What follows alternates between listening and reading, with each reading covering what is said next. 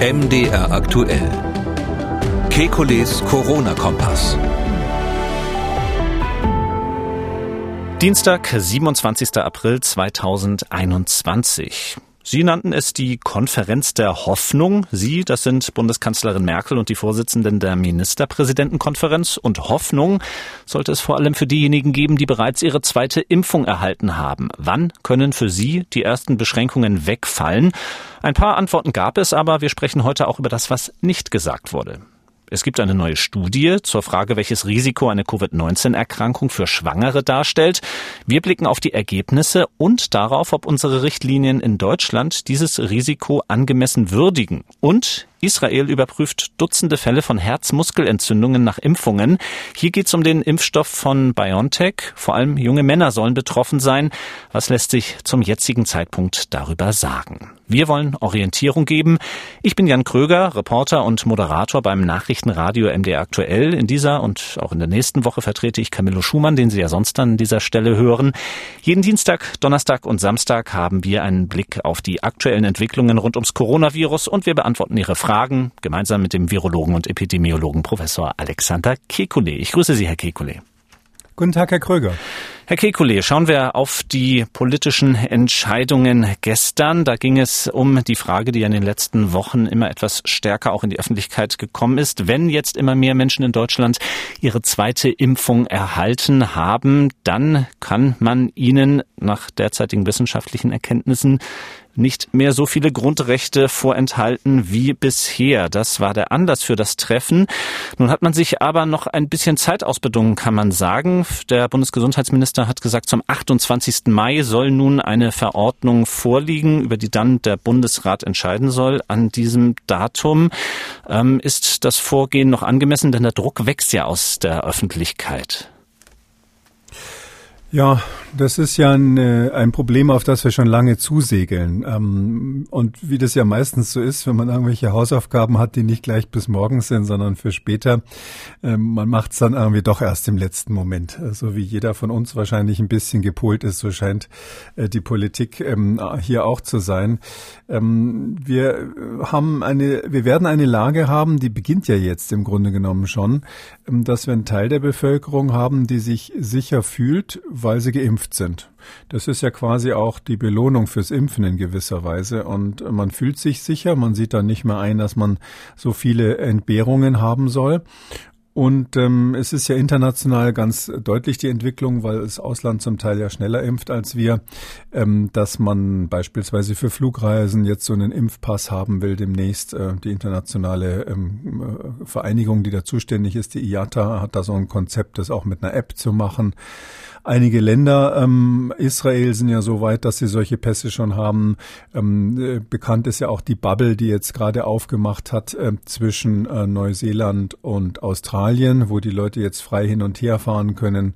Ähm, Ähnliches wird in den USA ganz massiv diskutiert, obwohl ich glaube, dass es dort eher politisch verfrüht ist. Äh, die sind noch nicht so weit, aber die sprechen natürlich da sehr intensiv drüber.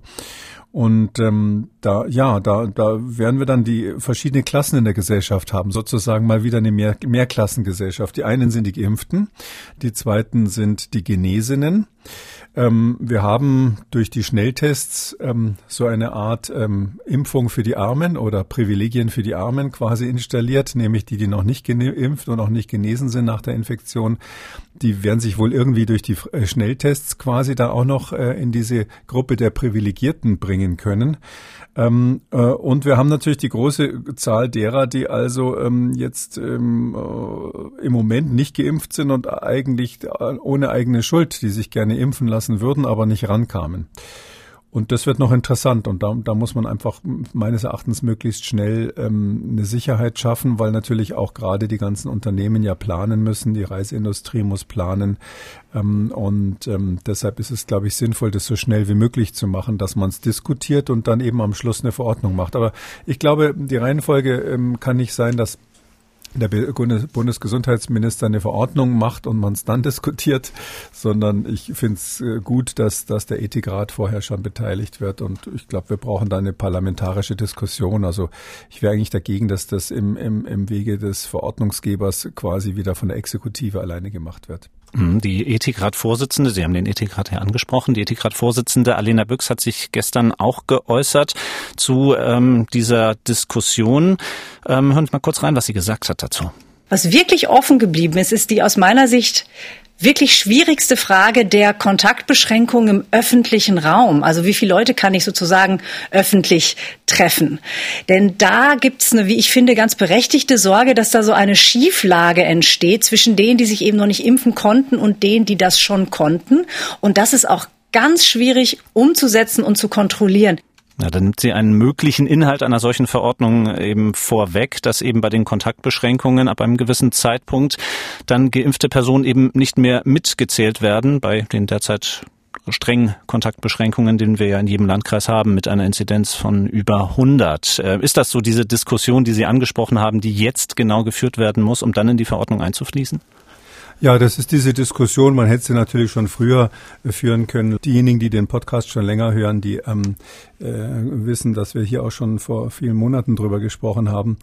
Ähm, ich glaube, die, es gibt noch mehr Ebenen. Ja, das eine ist, was macht man mit denen, die ähm, mit den häuslichen Kontakten, ähm, weil ja ganz klar ist, Maßnahmen, die keiner versteht oder wo man sogar der Meinung ist, dass sie Unsinn seien, die werden nicht eingehalten, vor allem im privaten Bereich. Ich sehe noch ein ähnlich großes Problem bei der Frage, wie weist man eigentlich nach, dass man genesen ist? Äh, wir haben ja immer ähm, dringend empfohlen, falls jemand einen positiven Schnelltest ähm, hat, äh, das wirklich auch mit der PCR bestätigen zu lassen. Nicht nur, damit das Robert-Koch-Institut einen kleinen Strich auf seiner Liste machen kann, weil ja die ähm, Schnelltests nicht registriert werden, äh, sondern vor allem auch aus egoistischen Motiven, dass man dann eben schwarz auf weiß hat, dass man Corona hatte. Die Antikörpertests mit Blutabnahme können da so ein Ersatz sein, dass man später über Antikörper nachweist, man hatte Covid. Aber ähm, das ähm, Problem ist, dass bei vielen Menschen die Antikörper nach einigen Monaten verschwinden. Deshalb nur noch mal hier die Empfehlung wirklich, äh, wer einen Antigen-Schnelltest macht oder wer glaubt, dass er Symptome hat, der sollte wirklich nicht sagen, naja, mir egal, ob es Covid ist oder nicht, ich, ich isoliere mich und wird schon wieder gut, sondern der sollte es wirklich auch deshalb testen wegen, wegen des grünen Passes, der dann irgendwann kommen wird, also dieses Impfpasses.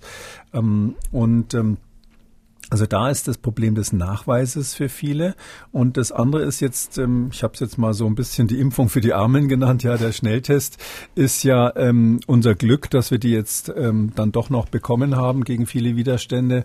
Ähm, äh, und das bedeutet, dass diejenigen, die noch nicht dran waren mit dem Impfen, und das wird in, in den nächsten Monaten natürlich noch die Mehrheit sein, äh, dass die ähm, zumindest einen Nachweis haben, dass sie jetzt aktuell negativ sind da ist natürlich, sage ich mal, der Schummelei Tür und Tor geöffnet. Äh, was gilt da? Welcher Schnelltest? Reicht's, wenn man den selber macht? Äh, Schüler machen das ja jetzt in der Klasse zum Teil schon selber, und zwar unter Anleitung des Lehrers. Aber an Universitäten kenne ich das, dass den Studenten empfohlen wird, einen Schnelltest zu machen. Zum Teil heißt es dann, wenn man dann kommt, soll man eine Erklärung unterschreiben, man habe sich getestet und ähnliches. Äh, da brauchen wir, glaube ich, relativ klare Regelungen, weil ja ähm, das dann eine Schwachstelle ist, weil so ein Test natürlich letztlich viel unsicherer ist als Impfung oder Genesung. Ähm, und in, in diesem, in diesem, und wir können aber nicht darauf verzichten, den Getesteten auch diese Privilegien dann zu geben, so dass wir im Grunde genommen da in eine Stufe kommen, wo wir ähm, noch weniger Sicherheit haben als heute. Und äh, weil wir eben diese Gleichstellung dann haben zwischen genesen, geimpft und getestet und ähm, in dieser Stufe würde ich mir wünschen, dass die Hintergrundinzidenz niedrig ist, dass wir also dann nicht bei 200 liegen, wenn wir sowas machen. Ähm, und würde ich mir auch wünschen, ähm, dass wir schon einen hohen Teil von Impfungen, also eine höhere Impfquote als heute haben ähm, die 20 Prozent Erstimpfungen, die wir im Moment haben, ungefähr bundesweit, das ist natürlich zu wenig, um so eine Lockerung zu machen. Und ich glaube, dieser letzte Gedanke, der war ein bisschen mit am Tisch, als die gesagt haben, wir vertagen das Thema erstmal, weil, weil jetzt sofort würde man äh, diese Lockerung, die es ja dann letztlich ist, auch wenn sie nicht so genannt wird, die würde man zum jetzigen Zeit wohl nicht verantworten können. Mhm, aufgrund der derzeitigen Infektionslage. Ja, die jetzige Infektionslage ist ja so, dass man ähm, zumindest noch nicht spontan an Lockerungen denken möchte. Ja, wir schauen auf die Zahlen heute. Knapp 11.000 Neuinfektionen. Die Inzidenz ist leicht gesunken auf 167. Ich glaube, seit einigen Tagen sind wir immer in diesem 160er Raum. Auch bei der Belegung der Intensivbetten Rund 5100 Betten waren heute belegt. Auch da gibt es so eine ja, gewisse Stagnation schon seit mehreren Tagen, über die wir sprechen und wo irgendwie sich so keiner richtig traut, einen Trend herauszulesen. Trauen Sie sich da mehr zu? Stagnation ist ein bisschen trendlos, nicht? Äh, mhm. Also ähm, meine Prognose wäre eher, eher, dass wir jetzt auf dem Plateau sind. Ähm, also wenn wir jetzt keine Dummheiten machen, sage ich mal, als Bevölkerung, dann sind wir jetzt auf dem Plateau, von auf dem es eine Weile bleiben wird und sich dann vielleicht sogar wieder nach unten bewegt. Ähm, ich bin nach wie vor optimistisch, dass wir dabei sind, ähm, diese Verbindung zwischen Inzidenz und Sterblichkeit äh, voneinander zu trennen. Äh, die Zahlen sehen so aus und das wäre natürlich ähm, dann im Grunde genommen ja schon die ähm, Prognose, das Szenario, was ich vor einiger Zeit gegeben habe, was dann eintreten würde. Ähm, für die nächste Pandemie müsste man die Diskussion dann stellen oder die Frage dann letztlich stellen, ob ähm, es, es klug war, ähm, sage ich mal, ähm, vor einigen Wochen noch so ganz massiv ähm, mit dem Leichentuch Tuch zu wedeln und zu sagen, ähm, jetzt werden die äh, Intensivstationen voll sein, die Fallzahlen werden durch die Decke gehen, wir müssen hier Null-Covid-Strategie machen und so weiter und so weiter. Das war ja eine sehr erhitzte Diskussion. Ich merke so ein bisschen, dass diejenigen, die da quasi die Gegenpositionen vertreten haben, von der öffentlichen Bildfläche verschwunden sind und nicht mehr, nicht mehr so laut äh, das bekunden. Aber ich glaube, wissenschaftlich ist es natürlich schon besser, dann zu diskutieren, okay, war das jetzt richtig? War das, gab es da knallharte Parameter, die wirklich darauf hingedeutet haben, damit man sozusagen die Zeichen beim nächsten Mal besser liest? Ähm, wir wissen es ja auch noch nicht wirklich. Es ist jetzt vielleicht auch verfrüht, äh, jetzt schon zu sagen, hier kann man Entwarnung geben, aber es geht zum, ist zumindest nicht so durch die Decke gegangen, wie, wie einige gesagt haben. Und das lag ganz sicherlich nicht nur am Osterwochenende ähm, oder an der, an der Osterruhe sozusagen, wie auch immer die dann gestaltet wurde. Ähm, weil ja wirklich für uns jetzt auch in Zukunft ähm, immer häufiger die Frage gestellt werden wird, ähm, was machen wir, wenn die Inzidenz relativ hoch ist? Ja, wir sind ja jetzt noch immer noch deutlich über 100 im Bundesdurchschnitt. Wir haben Regionen, wo, wo wirklich scheinbar erschreckende Zahlen sind. Und die, die Frage ist natürlich, ob wir bei diesem ganzen um Umfeld ähm, damit irgendwie leben können jetzt nach und nach oder ob wir uns weiter komplett quasi äh, zurückhalten müssen. Ähm, und die ist noch nicht endgültig beantwortet, aber ich glaube, dass wir in den nächsten Wochen da zu so einem Korridor kommen werden, wo wir uns mehr erlauben können ähm, durch die Impfungen, die stattfinden, aber auch dadurch, dass die Menschen bisher sich ja vernünftig verhalten. Ich habe auch persönlich so ein bisschen das Gefühl, also es gibt ja alte und Risikopersonen, die nicht geimpft wurden. Inzwischen ist es so, dass viele von denen einfach auch nicht geimpft werden wollten. Und da werden wir durch die Hausärzte, die demnächst ja noch intensiver sich beteiligen, das ist ja auch gerade in der Diskussion, werden wir da einen höheren Anteil bekommen, dass äh, von diesen Alten auch diejenigen, die nicht ähm, quasi zu den Impfzentren gegangen sind, sich impfen lassen. Aber ich glaube, dass die, die da übrig sind, also die Menschen, die ähm, sozusagen ungeimpft und Risikopersonen sind, dass die inzwischen irgendwie festgestellt haben, wie man mit dieser äh, Infektionsgefahr zurechtkommt. Ich glaube, die fahren halt einfach nicht mehr ungeschützt U-Bahn und die wissen, wie man ihre FFP-Maske richtig aufsetzt und die haben bestimmte Freunde, die sie treffen und andere, die sie eben vermeiden. Hm, ich glaube, auf die eine oder andere Art haben wir uns jetzt ähm, weitgehend mit dieser Seuche arrangiert. Ich kriege das auch so ein bisschen mit im Bekanntenkreis. Also seitdem äh, das über die Hausärzte auch geht mit den Impfungen, hat das jetzt auch so bei mir in der Familie ähm, zugenommen mit der Möglichkeit, sich impfen zu lassen oder auch mit dem Zugang dazu und teilweise auch tatsächlich mit der Bereitschaft. Man geht dann doch eben doch lieber zum Hausarzt, als äh, so einen komplizierten Termin im Impfzentrum auszumachen. Kompliziert jetzt subjektiv gesprochen. Ähm, und genau das ist ja jetzt auch in die Diskussion gekommen, nämlich ähm, die Impfpriorisierung, die Impfreihenfolge, die ja nach wie vor gilt.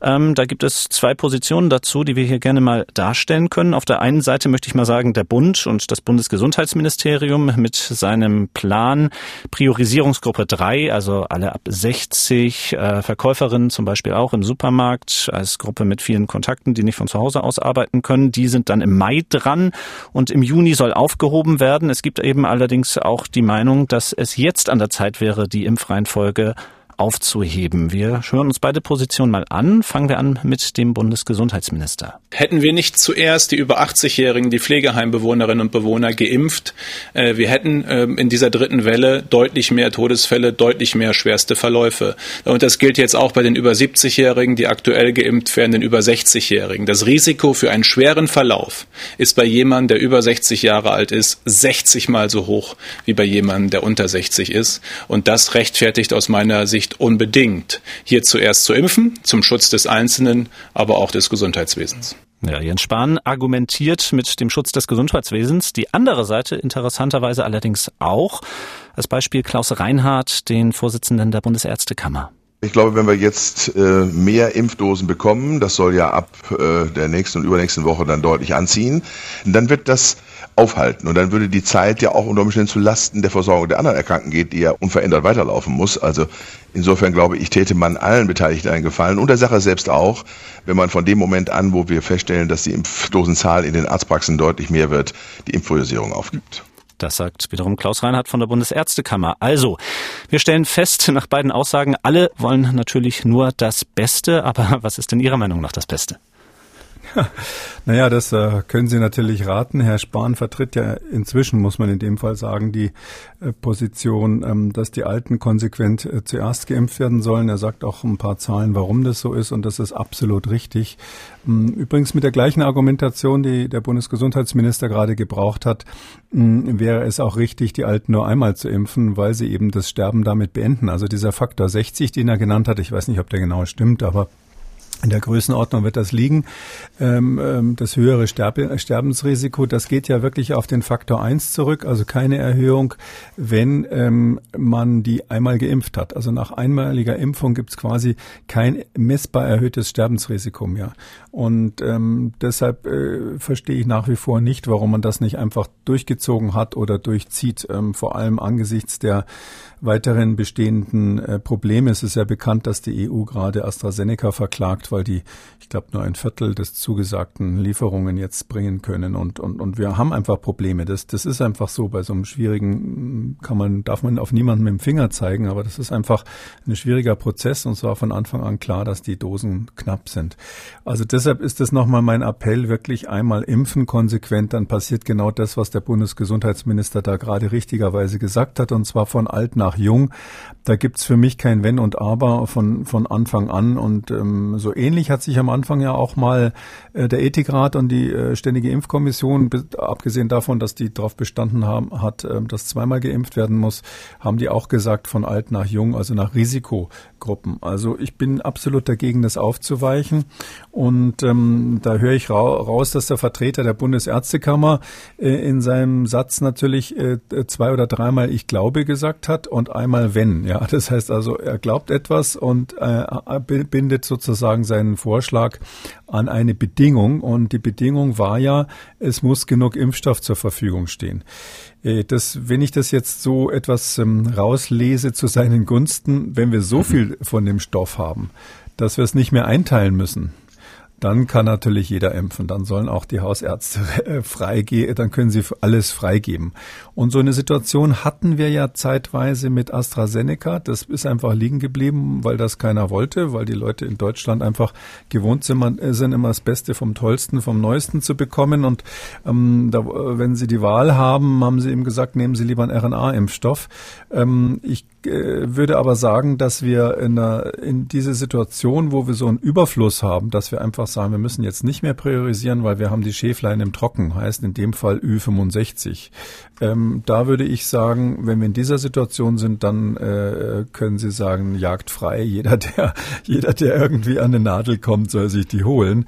Ähm, vorher glaube ich, dass die Hausärzte, da ist das Wort Glauben richtig, weil ich nicht genau weiß, wie das funktioniert praktisch, aber mh, hm, wissen Sie, die Hausärzte sind ja nicht alle gleich. Es gibt so einige, die schon seit vielen Jahren geimpft haben, die sind so ähnlich diszipliniert, wie man das im öffentlichen Gesundheitsdienst ist oder vielleicht auch so äh, Betriebsärzte, die, die sind ja so ein bisschen, sage ich mal, so kleine Beamte irgendwie unter den Ärzten. Und ähm, das soll keine Beleidigung sein. Ich bin ja auch selber Beamter und darf das deshalb sagen. Aber die sind so ein bisschen, wenn da so eine Regel ist, die halten die dann normalerweise ein.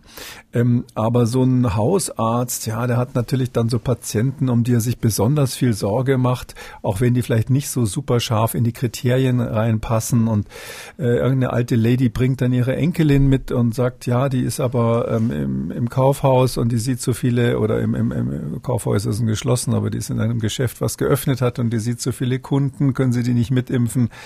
Da hat man ja auch diese persönliche Beziehung, will Menschen nicht enttäuschen, so dass ich A glaube, dass durch die Freigabe für Hausärzte eigentlich komplett Schluss mit der Priorisierung ist. Also das wird dann nicht mehr laufen, bis auf wenige Ausnahmen vielleicht, die sich dann aber bei ihrem Patienten unbeliebt machen.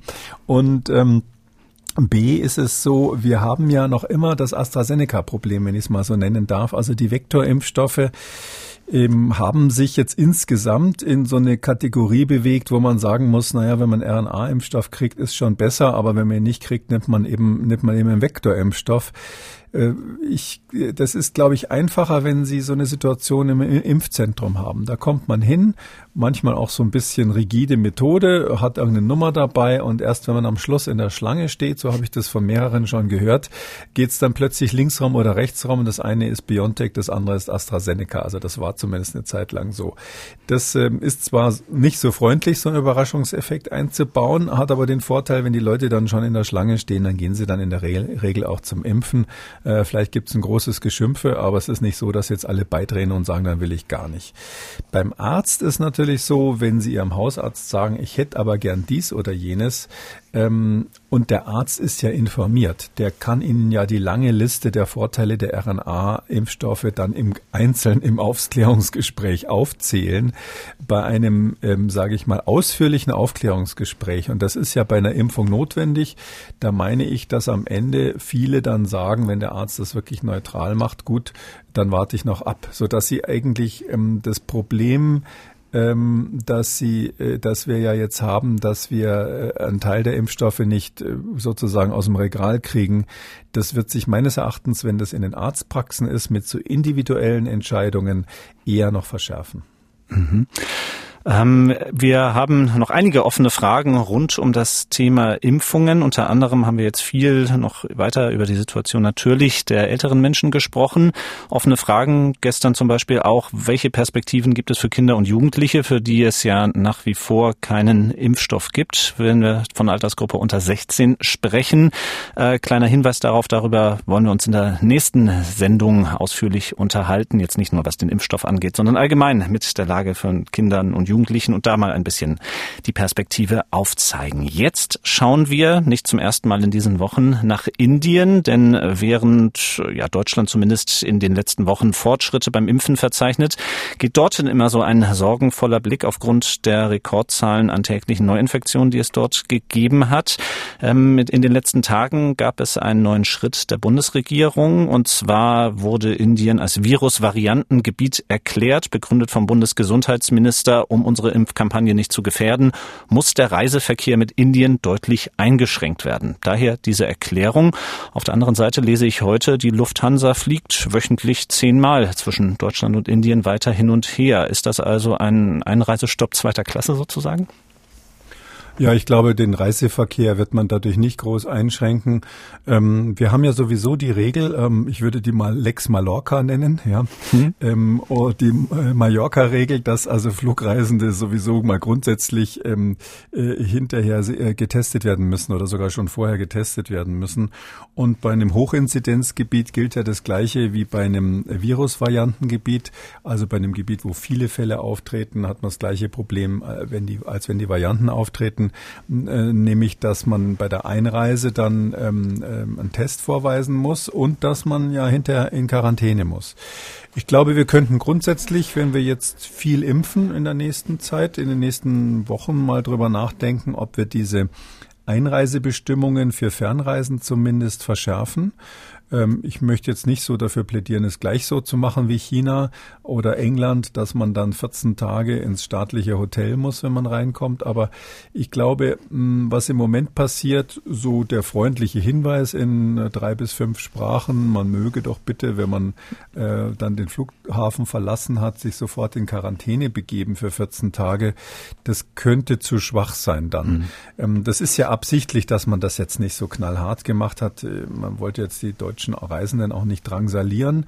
Aber wenn wir jetzt durch die Impfung nach und nach in die Phase kommen, wo wir hier die Lage im Griff haben und wo es andere Länder gibt, die das auch im Griff haben, vielleicht im Sommer dann nach und nach und wo wir vielleicht auch dann die Situation haben, dass Urlaubsreisende die Wahl haben, in ein wirkliches Hochinzidenz- oder Virusvariantengebiet zu reisen oder, oder wohin zu reisen, wo es eben nicht so gefährlich ist. Ähm, ich glaube, da muss man dann schon überlegen, ob man es etwas strenger kontrolliert, weil das geht ja schon los, wenn Sie zurückkommen aus dem Ausland, dann ja, dann kriegen Sie den Zettel in die Hand gedrückt, äh, begib dich in das Gefängnis, gehe direkt dorthin, gehe nicht über los, ziehe nicht 1000 Mark ein, ja. Und ähm, äh, die, wenn Sie den Zettel haben, ja, was machen Sie dann? Mhm. Pfeifen Sie erstmal das nächste Taxi herbei, ja. Anders kommen Sie. Oder fahren mit der S-Bahn nach Hause. Die Variante gibt's ja auch. Mhm. Also daher, ähm, das ist ein bisschen impraktikabel, ja. Und ich, deshalb finde ich mit Blick auf Indien, äh, ist eine gute Gelegenheit, mal drüber nachzudenken, ob man das nicht besser kontrollierbar macht. Äh, ich warne aber auch hier nochmal davor. Ich sehe das überhaupt nicht mit den Varianten. Also wir haben diese Varianten weltweit. Es gibt, ähm, natürlich sind die stärker ansteckend, äh, ein bisschen. Wir wissen es bei Indien jetzt noch gar nicht. Ist übrigens nicht gemessen, wie ob das stärker ansteckend ist in Indien. Das haben nur die Briten gemessen, weil die eben diese tolle Infrastruktur dafür haben. Weder in Brasilien noch in Südafrika noch in Indien wissen wir, ob die dortigen äh, Varianten überhaupt wirklich höher ansteckend sind. Aber es ist, gibt gute Gründe, das anzunehmen. Aber ähm, jetzt praktisch gesehen ist der, der, der Grund, warum wir da aufpassen müssen, nicht die Variante, sondern die Hochinzidenz. Einfach, dass die Wahrscheinlichkeit, sich dort anzustecken, so hoch ist. Und ähm, deshalb ist es vielleicht akademisch zu diskutieren, warum. Im Ergebnis ja, wir brauchen diese Einreisekontrollen und wir haben das jetzt rechtzeitig gemacht, ähm, rechtzeitig drüber geredet und ähm, äh, und das ist so, dass wir ähm, dadurch allerdings nicht, äh, glaube ich, das Reisegeschehen groß verändern werden, weil weil das sind ja ja jetzt nicht massenweise Touristen, die da in, in Indien munter Urlaub machen und die sich dann überlegen, na gut, wenn Indien jetzt Hochvariantengebiet ist, mache ich vielleicht lieber in Pakistan Urlaub als nächstes oder irgendwo in Afrika südlich der Sahara. Also die ganze Welt ist ja von diesem Virus betroffen und ich glaube, die Mallorca-Regel ist vernünftig. Äh, jeder, der aus dem Ausland per Flugzeug hierher kommt, muss erstmal ähm, äh, quasi 14 Tage Quarantäne machen mit der Möglichkeit, sich dann gegebenenfalls freizutesten. Und das muss man, glaube ich, besser überwachen demnächst. Mhm.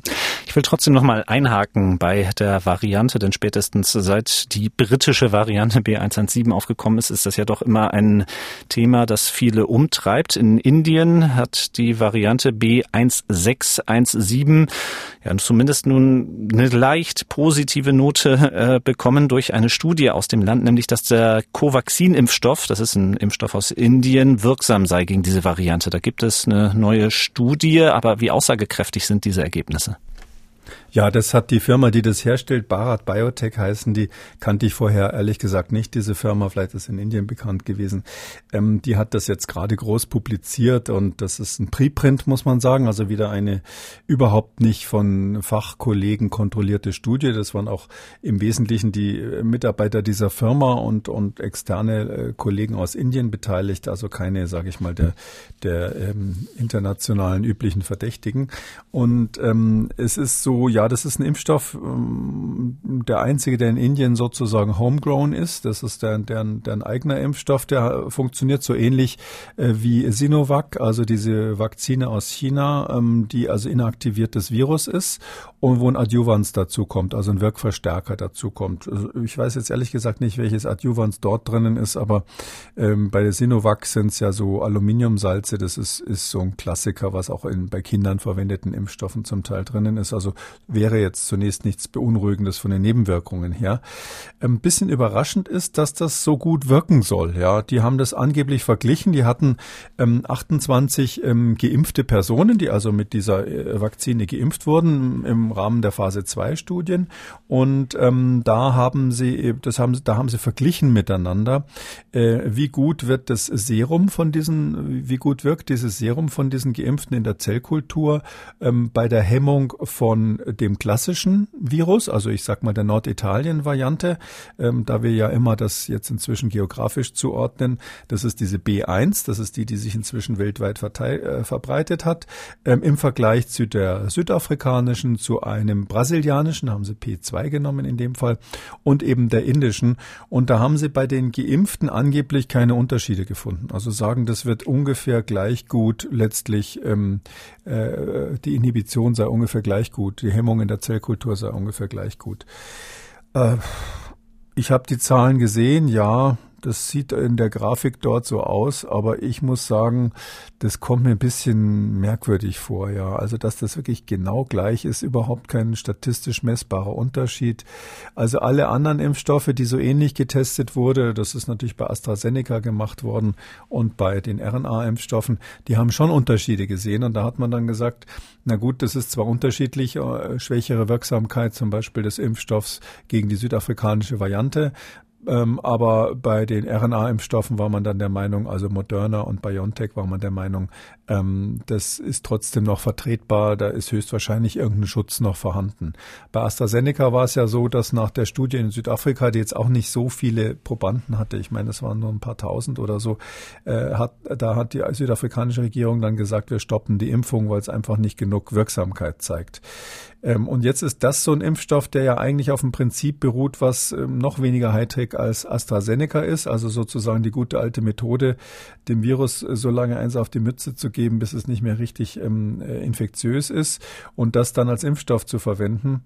Und trotzdem soll das so gut wirken. Also ich bin bei solchen Erfolgsmeldungen immer ein bisschen zurückhaltend. Ähm, in Indien, die stehen ja einfach mit dem Rücken zur, zur Wand. Das ist, ist ja bekannt, dass, dass, äh, dass äh, dort der ähm, äh, Regierungschef Modi ähm, am Anfang äh, quasi den Erfolg schon gefeiert hat ähm, und, und so getan hat, als, als wäre er sozusagen da der, äh, der, der, der, der Vaccine-Guru, so wurde er dort genannt erstmal.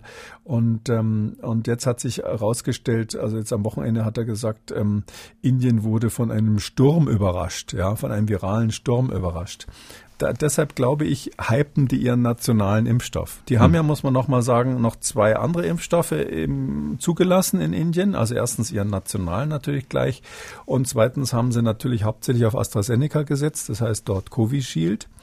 Und das wird ja von diesem Serum Institute of India ähm, äh, fabriziert. Die machen ähm, pro Tag, glaube ich, 2,4 Millionen Dosen zurzeit von dem AstraZeneca. In sehr, sehr großem Stil, haben ja jetzt seit neuerdings auch den Export gestoppt. Und ähm, äh, der dritte ist äh, der russische Impfstoff Sputnik V, der aber noch nicht geliefert wird. Der soll frühestens Ende Mai in Indien ausgeliefert werden. Das heißt, die haben wirklich ein Problem, ja. Die haben zwei Prozent der Bevölkerung geimpft bis jetzt, eine Riesenwelle. Ähm, es gibt natürlich schon Proteste äh, und ähm, der Punawalla, das ist dieser berühmte, einer der reichsten Inder überhaupt, Ada Punawalla, der hat wohl gerade getwittert, lift the embargo. Das heißt also, man soll äh, den, das Embargo von Rohstoffen nach Indien stoppen, ähm, damit Indien mehr Impfstoffe produzieren kann.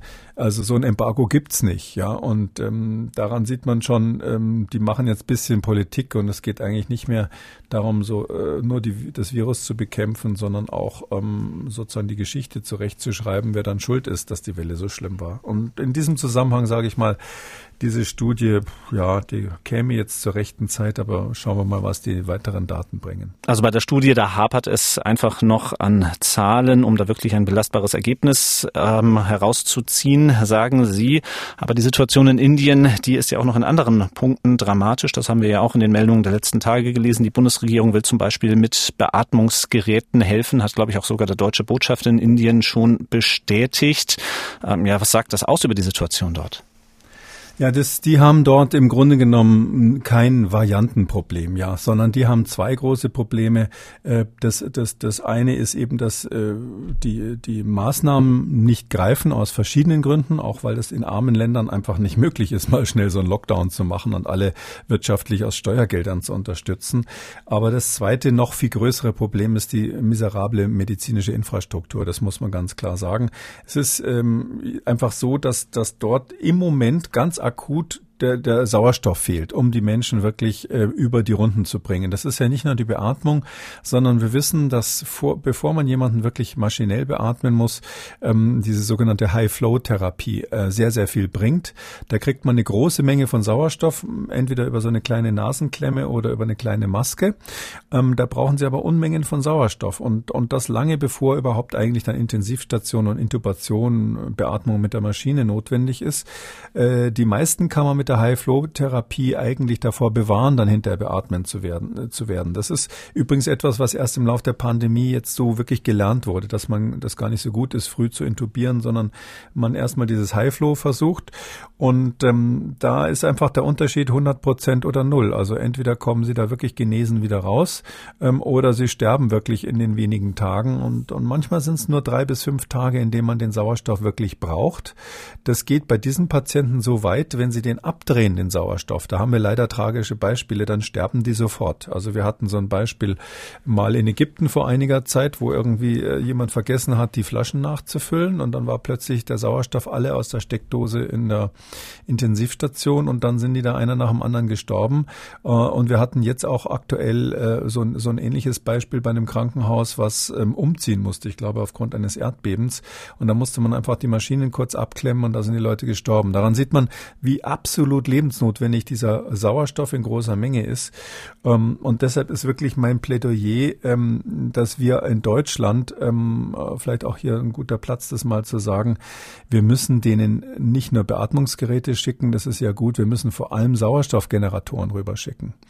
Weil der Sauerstoff, das wissen vielleicht viele aus der Schule noch, da gibt's ja dieses Linde-Verfahren. Ja, Karl von Linde, der hatte um die Jahrhundertwende, also äh, die letzte Jahrhundertwende, Anfang des 19, 20. Jahrhunderts, hat er dieses Verfahren äh, erfunden, was man in der Chemie, in Chemie in der Schule lernen muss, wo da mit Kompressoren die Luft ganz stark runtergekühlt wird und dann die super eiskalte Luft destilliert wird, weil Sauerstoff und Stickstoff, also die Luft besteht ja aus knapp 20 Prozent Sauerstoff, 80 Prozent Stickstoff und der Stickstoff hat ja einen tieferen Siedepunkt. Der, der siedet bei einer niedrigeren Temperatur, minus 196 Grad. Das ist super kalt. Damit nimmt man ja flüssigen Stickstoff auch zum Kühlen. Und bei Sauerstoff ist es bisschen höher. Ich weiß nicht, so irgendwo bei den 180ern und also minus 180ern. Und ähm, da ist es so, das kann man destillieren und das sind riesige Maschinen und das ist wahnsinnig aufwendig. Und ich schätze mal, dass Linde, die Firma gibt's ja noch bis heute viel Geld damit verdient. Aber es gibt auch diese kleinen Maschinen, die kann man also im besten Fall auf den Tisch stellen und ein bisschen größere sind halt so ein Zimmer voll. Ähm, die benutzen ein ganz anderes Verfahren. Das heißt Pressure Swing Adsorption, also ein Druck, äh, ein Druck äh, hin und her schwingende Absorption. Und da wird äh, was ganz anderes gemacht. Da wird normale, da wird die Luft ähm, durch so ein Adsorptionsmedium durchgelassen. Da nimmt man Zeolit. Das ist also so ein Aluminiumsilikat, so ein Aluminiumsalz. Das ist so eine, so eine Substanz, die eine irrsinnig große Oberfläche hat. Also ganz kleine äh, Mengen, so ein Gramm hat damit 1000 Quadratmeter Oberfläche oder sowas. Und ähm, wenn man da die Luft langsam durch unter richtigem Druck durchlaufen lässt, dann adsorbiert das witzigerweise, hält den Stickstoff fest und noch ein paar andere Sachen und hinten kommt dann mehr oder minder reiner Sauerstoff raus. Der ist nicht 100 Prozent, also nicht wie bei uns das Hightech-Zeug, aber 95 Prozent oder sowas und das reicht natürlich für so eine Notfallsituation in Indien völlig aus. Und ähm, diese Maschinen, die das können, also diese, diese äh, Sauerstoffgeneratoren, die dieses Pressure Swing Verfahren benutzen, ähm, diese Maschinen, da finde ich, die muss man schleunigst nach Indien exportieren. Und ich bin ganz sicher, dass wir in Deutschland da welche haben, sowohl kleinere als auch größere. Wenn die groß sind, können die einige tausend Kubikmeter pro Stunde produzieren, also locker so ein Krankenhaus ähm, versorgen. Äh, und ich würde sogar, sage ich mal, so weit gehen, wir haben hier so einen Überfluss in Deutschland an Sauerstoff, weil ja jedes kleine Kreiskrankenhaus seinen riesen Tank hinterm Haus hat. Und weil wir hier die Fabriken haben, die das, die das mit dem Lindeverfahren noch machen, äh, ich würde wirklich so weit gehen und sagen, man müsste einfach von ein paar Krankenhäusern, die sich anderweitig versorgen kann, wirklich hinterm Haus den, den Generator abmontieren und nach Indien schicken. Ja, das können wir uns locker leisten in Deutschland. Und dort ist Sauerstoff wirklich Überleben. Und äh, da, da würde ich jetzt sozusagen lieber heute als gestern handeln. Und so eine Ankündigung, man will irgendwann ein paar Beatmungsgeräte schicken, hm. das ist mir noch ein bisschen zu unentschlossen. Hm, ich habe mir das Statement des Botschafters in Neu-Delhi nochmal rausgesucht. Also bislang geht es um eine Sauerstoffaufbereitungsanlage, die die Bundeswehr anbieten würde und die hunderte Menschen versorgen soll. Ja, also eine ist nix. Man muss das, äh, man muss eben äh, da richtig viele haben, weil es muss quasi an jedem Krankenhaus müssen da mehrere stehen. Und das ist, da ist jetzt zeitkritisch, ja. Also weil es eben darauf ankommt, wir haben jetzt die Welle dort.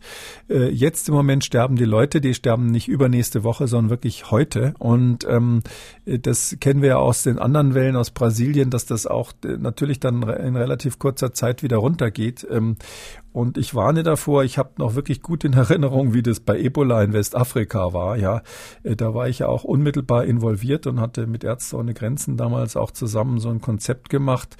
Das war dann, äh, uns Rote Kreuz hat auch Vorschläge gehabt und die waren alle der Bundesregierung nicht ausgegoren genug und da muss man das noch prüfen und wie ist das mit dem TÜV und ist das überhaupt zertifiziert und so weiter und so weiter. Und da wurde dann am Schluss wurde dann ein Ebola-Krankenhaus stolz der Bundesregierung in Westafrika errichtet zu einem Zeitpunkt, als die äh, Epidemie dort längst vorbei war. Ja, und das wurde, das hat nie einen einzigen Ebola-Patienten behandelt. Und Drum sage ich mal, da dürfen wir, müssen wir jetzt mal ein bisschen undeutsch sein an der Stelle und wirklich mein Plädoyer, jeden, jeden Sauerstoffgenerator größeren Umfangs. Ja, es gibt noch so kleine, die für einzelne Patienten sind, die brauchen die in Indien nicht, ja, sondern die größeren Kisten, die zum Teil an Krankenhäusern schon installiert sind, die würde ich jetzt knallhart alle einsammeln und nach Indien schicken mit dem Frachtflugzeug.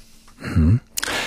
Wir kommen an dieser Stelle zu einer Studie. Intercovid nennt sie sich, eine internationale Studie. Ich glaube, die Federführung liegt bei der Universität in Oxford. Und da geht es um das Risiko für Schwangere an Covid-19 zu erkranken und vor allem, welche Folgen diese Erkrankung dann auch hat. Es ist nicht die erste dazu, aber eben eine sehr große internationale Kohortenstudie und von der gibt es nun neue Ergebnisse. Was genau besagen die? Naja, jetzt, das ist eine ganz interessante Studie, weil äh, sie ist deshalb interessant, weil sie eigentlich äh, ein Mahn, eine Mahnung ist zum Handeln. Ähm, die ähm, Kollegen aus Oxford haben 43 Kliniken in 18 Ländern ähm, quasi eingespannt uh, im Zeitraum März bis Oktober 2020. Also das ist jetzt erst die Auswertung davon, die offizielle. Ähm, und da ähm, haben die Folgendes gemacht. Die haben immer, wenn sie eine äh, schwangere Frau erwischt haben, egal in welcher Schwangerschaftswoche, haben und die mitmachen wollte bei der Studie, haben die die registriert und quasi geguckt, ähm, wer von denen kriegt Covid. Und immer sobald eine Covid hatte, wenn die positiv wurde, haben sie zwei Kontrollen dazu gesucht, die auch schwanger waren, die aber kein Covid hatten, so dass sie dann eigentlich einen ganz guten Vergleich hatten. Ähm, immer eine Schwangere mit Covid und zwei Schwangere, die sich nicht während der Schwangerschaft infiziert haben. Und ähm, am Schluss der ganzen Untersuchung hatten sie immerhin dann weltweit 706 Schwangere mit Covid und dann etwa doppelt so viel und ein bisschen mehr als 1400 ähm, ähm, Schwangere ohne Covid als Kontrollen, so dass man das dann statistisch gut vergleichen konnte. Was ist der Unterschied? Und was dabei rausgekommen ist, ist Folgendes. Kurz gesagt, Schwangere haben ein ganz massiv erhöhtes Risiko für Komplikationen, wenn sie sich eine Covid-Infektion einfangen. Das ist eine echte Risikogruppe. Ich glaube, die Hörer dieses Podcasts sagen, oh, das ist ja kalter Kaffee, mhm. das wissen wir noch schon lange. Ähm, ähm, ich hab, bin jetzt erst zuerst auch nicht so über diese Studie gestolpert im Sinne von was wahnsinnig Neues, sondern ich fand einfach, dass es zum ersten Mal so sauber ähm, äh, runtergerechnet wurde. Also die Eklampsie, Schwangere wissen, was das ist. Das ist so eine klassische Krise in der Schwangerschaft. Präeklampsie und Eklampsie hat was mit ähm, dem Zuckerspiegel und dem Blutdruck zu tun. Ähm, das Risiko dafür ist 1,76-fach, also knapp 1,8-fach erhöht. Schwere Infektionen bei Covid ist das Risiko knapp 3,4-fach erhöht, wenn man Covid hat. Die Wahrscheinlichkeit, auf der Intensivstation zu landen im Vergleich zu Schwangeren ohne Covid ist 5,4-fach erhöht, also über fünfmal so hohe Wahrscheinlichkeit. Und die Wahrscheinlichkeit zu sterben für die Schwangere während der Schwangerschaft ist 22 mal erhöht. Das heißt also, es ist völlig klar, dass Schwangerschaft ein massives Risiko äh, äh, ist, wenn man Covid bekommt. Ist ja auch irgendwie klar. Wir wissen ja, dass die Gerinnungsneigung bei Schwangeren höher ist ähm, und deshalb ähm, äh, das mit diesen Mikrogerinnungen in, in den feinen Kapillargefäßen ist ja ein Riesenproblem bei der Covid-Erkrankung. Wir wissen, dass Schwangere gelegentlich mit dem Stoffwechsel entgleisen und in Richtung so Zuckerkrankheit gehen, so einen Schwangerschaftsdiabetes entwickeln. Und auch da ist schon lange bekannt, dass das ein klassischer Risikofaktor für, für Corona ist.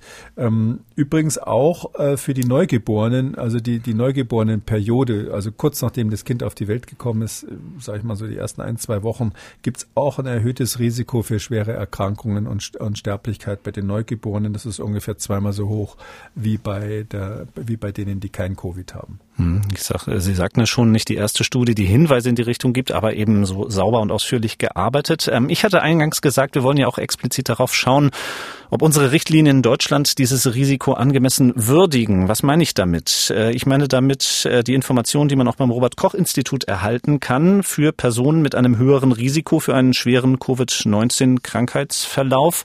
Den Link dazu werden wir wie üblich auch in die Folge zum Nachlesen hineinstellen. Und das Zitat dort vom Oktober 2020 bis heute nicht aktualisiert lautet immer noch, für Schwangere mit Vorerkrankungen ist die Wahrscheinlichkeit für die Aufnahme auf eine Intensivstation Intubation und für eine invasive Beatmung erhöht. Die Mortalität scheint in der Schwangerschaft jedoch insgesamt nicht erhöht zu sein. Ja, das ist ein Riesenproblem. Ich war ehrlich gesagt überrascht, dass das da drinnen steht. Da hat mich vor einiger Zeit mal eine Betriebsärztin darauf hingewiesen, weil das ja ein äh, Riesenthema ist, jetzt so praktisch in Deutschland. Klar, wir bewegen uns hier alle auf, äh, wir, wir jammern alle auf hohem Niveau, wenn wir gerade über Indien gesprochen haben. Aber bei uns ist das natürlich ein Riesenthema.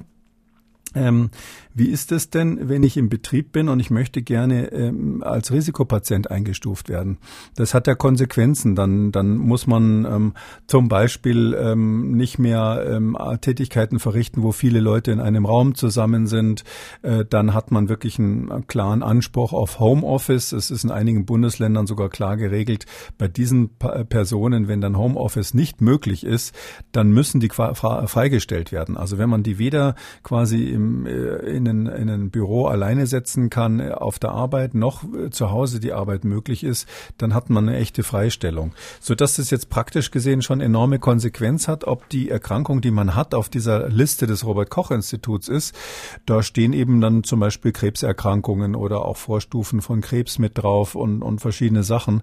Und die Betriebsärzte, das weiß ich eben, die schauen beim Robert-Koch-Institut nach. Und da ist, hatte ich eben durch Zufall jetzt erfahren, Schwangerschaft ist gar nicht auf der Liste. Und das ist tatsächlich, äh, wie Sie sagen, das Robert Koch Institut hat ähm, eingeräumt, dass die gleichen Risikofaktoren, äh, die für Nichtschwangere oder auch für Männer gelten, dass die auch in der Schwangerschaft gelten. Den Satz haben Sie gerade vorgelesen. Mhm. Da würde ich mal sagen, vielen Dank. Also das ist ja eigentlich sowieso klar, ähm, dass wenn ich Krebs in der Schwangerschaft habe, dass das dann mindestens so riskant ist wie Krebs außerhalb der Schwangerschaft. Das war aber übrigens noch eine Nachbesserung des, ähm, dieser, dieser, dieser Empfehlung. Das stand am Anfang nicht drinnen. Das hat man dann reingeschrieben. Aber Sie sind eben der Meinung, äh, und das überrascht mich wirklich, weil es dem, dem, dem wissenschaftlichen Datenstand schon lange widerspricht und jetzt endgültig. Sie sind der Meinung, dass die Schwangerschaft als solches kein erhöhtes Risiko wäre. Und da plädiere ich dringend, dringend daran, das zu ändern, weil das im Alltag einfach Konsequenzen hat. Ja, wenn ein, eine schwangere Mitarbeiterin, die kann sich jetzt nicht aufs Robert Koch Institut berufen, wenn sie sagt, ich will aber ins Homeoffice. Ähm, ich finde, man sollte sogar noch einen Schritt weitergehen in, bei diesen Überlegungen. Ähm, wie ist denn das, wenn die Schwangere zu Hause ist und der Ehemann beim Arbeiten ist und hat einen echt möglicherweise exponierten Beruf und ist nicht geimpft? Also wenn der in der Situation ist, dass er wirklich das Virus nach Hause bringen könnte, da finde ich, muss man diese häusliche Situation mit einer Risikoperson zu Hause mit berücksichtigen. Auch das ist aber bisher, ähm, soweit ich erfahren habe, nicht, äh, nicht äh, der Fall. Das heißt also, man berücksichtigt dabei weder mit, ob die Risikoperson zu Hause ist, noch ist ganz konkret die Schwangerschaft als Risiko anerkannt. Und da würde ich jetzt mal wirklich den Appell loswerden. Ups, das ist schon der zweite in diesem Podcast. nach dem Sauerstoff für Indien wirklich mhm. die Schwangeren zu Risikopersonen zu erklären. Mhm. Kleine Einschränkungen äh, bei diesem Appell. Natürlich sind Kontaktpersonen von Schwangeren in der Impfreihenfolge erfasst in der zweithöchsten Priorisierungsgruppe. Aber das, was Sie meinen, eben in diesem Dokument, da sind sie natürlich nicht enthalten. Ja, und es geht ja hier um den Arbeitsplatz. Es geht jetzt hier ums Risiko. Das ist ja eigentlich dann eher, was Sie sagen, ist ja eher ein kleiner äh, Widerspruch dann sogar, wenn man sagt, die Kontaktpersonen erfassen wir mit einer hohen Priorität, aber aber wenn es darum geht, wirklich Infektionen zu vermeiden ähm, am Arbeitsplatz, dann ähm, äh, gilt das plötzlich nicht mehr. Wir schauen auf eine Meldung, die gestern in vielen Medien die Runde gemacht hat und die auch viele unserer Hörer besorgt hat, nämlich Israel hat äh, nach der zweiten BioNTech-Impfung bei insgesamt 62 Menschen, vor allem bei jungen Männern, festgestellt, dass dort eine Herzmuskelentzündung, eine Myokarditis äh, gehäuft aufgetreten ist. Ähm, bislang dementiert Pfizer als Hersteller des Impfstoffes, dass es diesen Zusammenhang geben soll, aber das Dokument oder die Informationen die untersucht werden, die mittlerweile auch in israelischen Medien kursieren, ähm, haben eben genau diesen Verdacht. Ja, was wissen wir bislang darüber? Wie stichhaltig ist das, was bislang darüber zu erfahren ist? Also ja, eine Myokarditis ist eine Herzmuskelentzündung und ähm, das ist ähm, tatsächlich ähm, aufgetreten im Zusammenhang mit der zweiten Impfung, also kurz nach der zweiten Impfung, bei ganz wenigen auch nach der ersten Impfung ähm, mit dem BioNTech-Impfstoff in Israel hat man das beobachtet. Ähm, jetzt muss man statistisch immer erstmal sagen, etwas, was zugleich passiert, muss nicht kausal sein. Ähm, und ähm, da ist das, was man als erstes macht. Man guckt, wie häufig es ist in der Altersgruppe, also sagen wir mal so 30 Jahre, junger Mann, wie häufig ist eine Herzmuskelentzündung in der Altersgruppe bei denen, die jetzt nicht geimpft sind. Und dann ist der nächste Schritt, dass man ausrechnet, ist es denn gehäuft, ist es häufiger als der Durchschnitt bei denen, die geimpft wurden. Das ist nicht ganz trivial, ähm, weil man braucht ja hier gut gematchte, wie wir sagen, also passende Kontrollen. Sie können ja nicht einen 30-jährigen Supersportler mit jemandem, der immer nur zu Hause sitzt vorm Fernseher und Kartoffelchips futtern vergleichen, sondern sie, die müssen vom sonstigen Gesundheitsstatus her ähnlich sein, die müssen ähnlich alt sein. Und das Gemeine ist, die müssen eigentlich auch in der gleichen Gegend wohnen, weil wir wissen, dass regionale Unterschiede zum Beispiel im Gesundheitsversorgungssystem, in den Ernährungsgewohnheiten, im Wetter und so weiter alle eine Rolle spielen. Tja, jetzt äh, sind sie in Israel in einer Gegend, wo inzwischen ja fast alle geimpft sind. Wo kriegen sie denn jetzt die Kontrollen her. Und das macht es so schwierig. Deshalb ist da so ein fettes Fragezeichen dran. Aber unter dem Vorbehalt, dass das schwierig wird, die Kausalität nachzuweisen, äh, würde ich Folgendes vielleicht nochmal zur Einordnung sagen. Also ähm, so eine Herzmuskelentzündung ist eine ganz andere Situation, als wir das bei AstraZeneca mit diesen Hirnvenenthrombosen hatten. Das ist etwas, was ziemlich häufig vorkommt und ich würde einmal über den Daumen peilen, wahrscheinlich in der Mehrzahl der Fälle überhaupt nicht diagnostiziert wird. Ähm, wir haben das zum Beispiel nach Virusinfektionen. Das, man weiß zum Beispiel, dass Leute, die eine Sommergrippe haben oder auch mal eine normale Influenza durch irgendwelche Viren, ähm, dass die manchmal als Begleiterscheinung auch eine messbare Herzmuskelentzündung haben. Wenn jetzt jemand mit so einem schweren Infekt sowieso platt im Bett liegt und sagt, ähm, Schatz, bring mir doch mal eine Hühnersuppe oder ähnliches, dann merkt er ja gar nicht, dass der eine Herzmuskelentzündung hat und meistens heilt es von selber wieder aus. Jetzt wird natürlich äh, es vielleicht in Israel den einen oder anderen jungen 30-Jährigen geben, die hatten eben keinen Virusinfekt, hatten aber so eine Herzmuskelentzündung und vielleicht sind die dann irgendwie ähm, zum Joggen an den Strand in Tel Aviv gegangen und haben halt dann gemerkt, hoppla, da ist irgendwas, ich bin nicht mehr so fit wie sonst.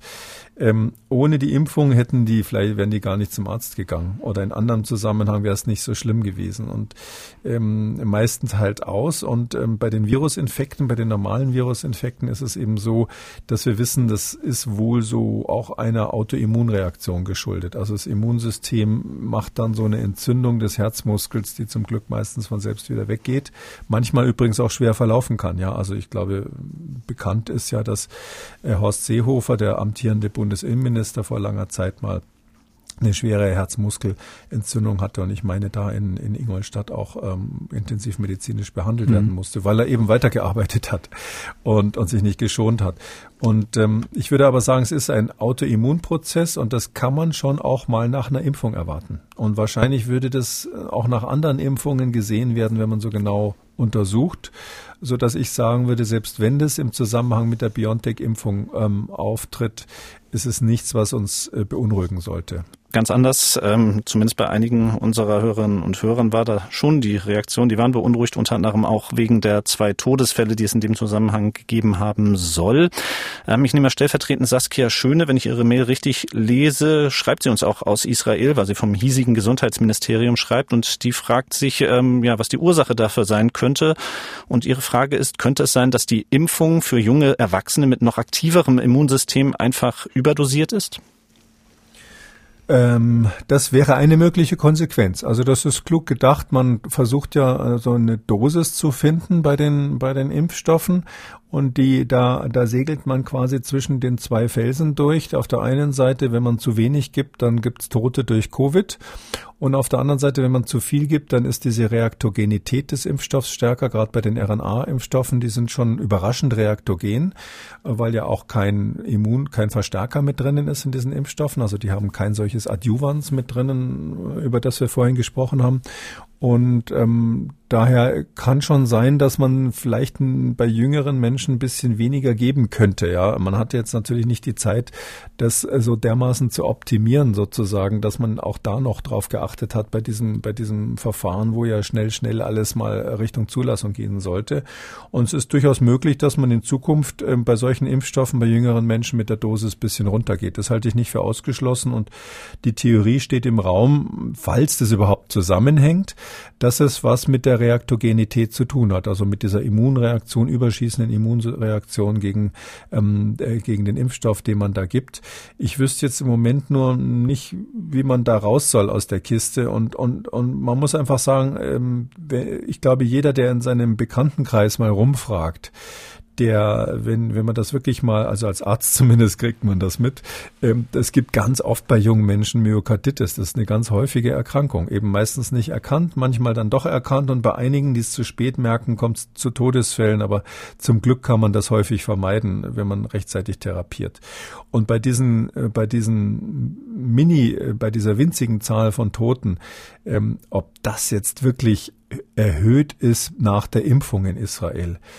Ich stelle mir vor, wie die Statistik aussehen müsste, um das jetzt zu beweisen. Ja, wenn Sie dann nur ein, zwei, drei, vier, fünf Todesfälle haben und Sie wollen da einen Unterschied nachweisen, äh, das ist aus den gesagten Gründen, weil da ja fast jeder schon geimpft ist, meines Erachtens nicht möglich. Das heißt, das Fragezeichen wird da dranbleiben ähm, und die Zahlen werden eher aus anderen Ländern kommen, wo man eben eine gute Kontrollgruppe hat zu denen, die geimpft wurden und denen, die nicht geimpft sind. Was man sicher machen wird, ist jetzt genauer schauen, wenn jemand sich nach der Impfung schlapp fühlt und ähm, dann nicht nur als Arzt nicht nur sagen, vielleicht auch ein Hinweis für die Hausärzte, die ja jetzt oft impfen, dass man nicht nur sagt, naja, komm, nach der Impfung ist man oft schlapp, ähm, äh, reg dich mal nicht so auf, sondern dass man vielleicht gelegentlich dann doch mal ein EKG macht, um zu gucken, ob da eine Myokarditis dahinter steckt. Ähm, ich glaube, auf die Weise wird man rauskriegen, ob das ein häufigeres Phänomen ist oder nicht. Aber ich bin jetzt an der Stelle nicht beunruhigt. Einen Anruf möchte ich noch mit Ihnen besprechen, abschließend heute, denn die Zeit drängt, wie wir gleich hören werden. Eine Hörerin hat uns da angerufen und folgende Frage zu ihrer bevorstehenden Impfung. Ich bin 66, habe am 28. April einen Impftermin mit BioNTech und habe seit zwei Tagen einen Lippenherpes. Frage, Impftermin absagen oder Corona-Impfung trotz Lippenherpes? Ja, also die letzte Folge, in der wir das heute ja. beantworten können. Morgen das der Impftermin. Ja ja. Danke, dass Sie da so aufmerksam das rausgesucht haben. Ja, machen auf jeden Fall. Sie wissen ja nicht, wann das Zeug irgendwie äh, äh nicht mehr verfügbar ist. Ja, es ist ja so, dass wir äh, jeder, der einen Impftermin hat, im Moment soll den natürlich unbedingt machen. Und es gibt jetzt bei Herpes keinen Grund, das nicht zu machen. Also gut, den Impfarzt zum Dank hinterher küssen würde ich in der Lage vielleicht gerade nicht.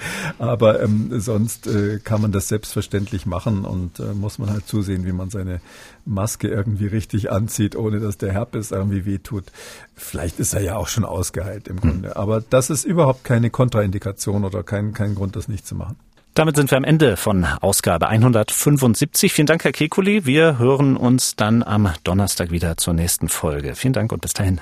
Bis dann, Herr Krüger. Wenn Sie eine Frage haben, dann schreiben Sie uns an mdraktuell-podcast.mdr.de oder rufen Sie uns an, kostenlos unter 0800 322 00. Kekules Corona-Kompass, den gibt's als ausführlichen Podcast unter Audio und Radio auf mdr.de zu finden, auch in der ARD-Audiothek, bei YouTube und überall, wo es Podcasts gibt. Und wer das ein oder andere Thema noch einmal vertiefen möchte, alle wichtigen Links zur Sendung und alle Folgen zum Nachlesen, die finden Sie unter jeder Folge unter Audio und Radio auf mdr.de. MDR aktuell. Kekules Corona-Kompass.